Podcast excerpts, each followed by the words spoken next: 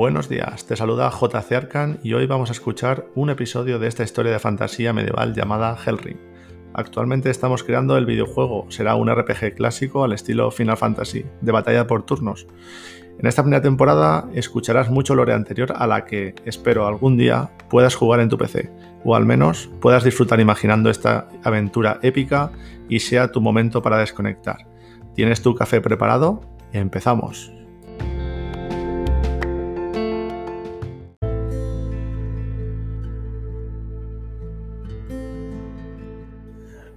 Buenos días y para acabar el viernes vamos a ver un organigrama del ejército principal del imperio de Grantia. ¿Vale? Este imperio es a día de hoy, se considera a día de hoy el que rige, digamos, y gobierna el mundo, aparte del reino élfico silvano, que ya iremos para la semana que viene. Y vamos a contar un poquito cómo se. la estrategia que siguen y la cantidad de soldados y generales que hay en cada, o más que generales varones que se rigen en, este imperio. Este imperio de Grantia, como dijimos en el primer capítulo, se rige por una reina legado, que sería la reina que es, digamos, la que empezó desde el principio y la que va siguiendo la sangre real. Y en este caso, una reina en la historia, que es la reina elegida. Puede ser reina o rey, como vimos, en este caso, esta reina eligió otra reina. Y estos, digamos, gobiernan en, el principal, en el, centro del imperio.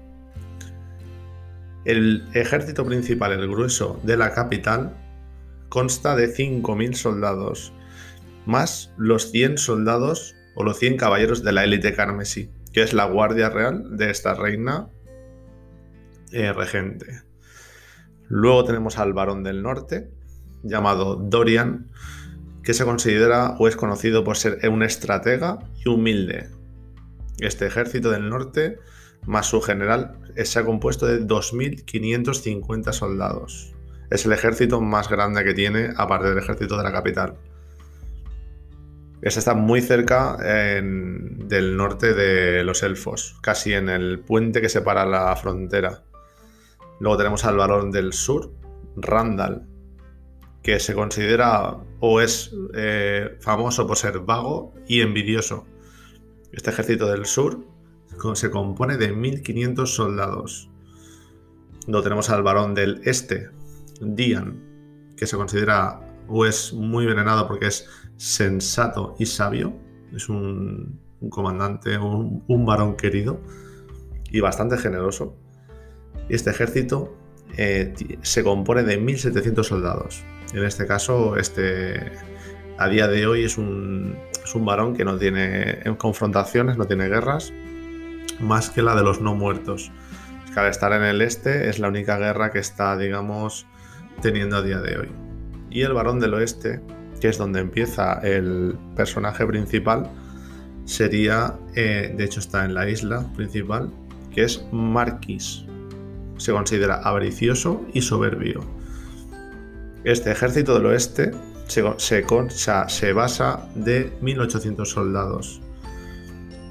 Estos soldados mm, no tiene por qué ser siempre, o sea, no son siempre veteranos ni fuertes. De hecho, en los del oeste se considera un ejército poco entrenado, ya que están estratégicamente no tienen más, más guerras que las demandan los soldados al este contra los no muertos y las batallas que hubieron curtidos del norte, eh, mandan soldados a Dorian, pero llevan tiempo sin guerra con, los elfos, está la cosa muy calmada, con lo cual estos guerreros son los menos entrenados. Podríamos decir que los guerreros del norte de Dorian serían los, eh, los más veteranos, que se, consta de hecho de 2.550 soldados, porque eh, son los que están ahora mismo en conflicto o posible conflicto con los elfos.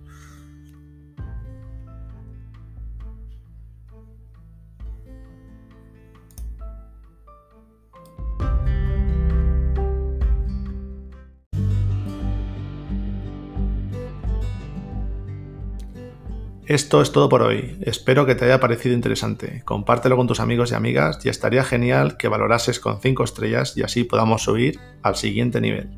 Gracias por estar al otro lado. Puedes seguirnos también en Instagram, Facebook y Twitter.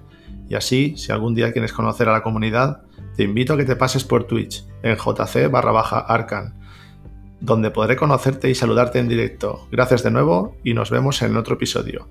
Bienvenido o bienvenida al clan Hellrim.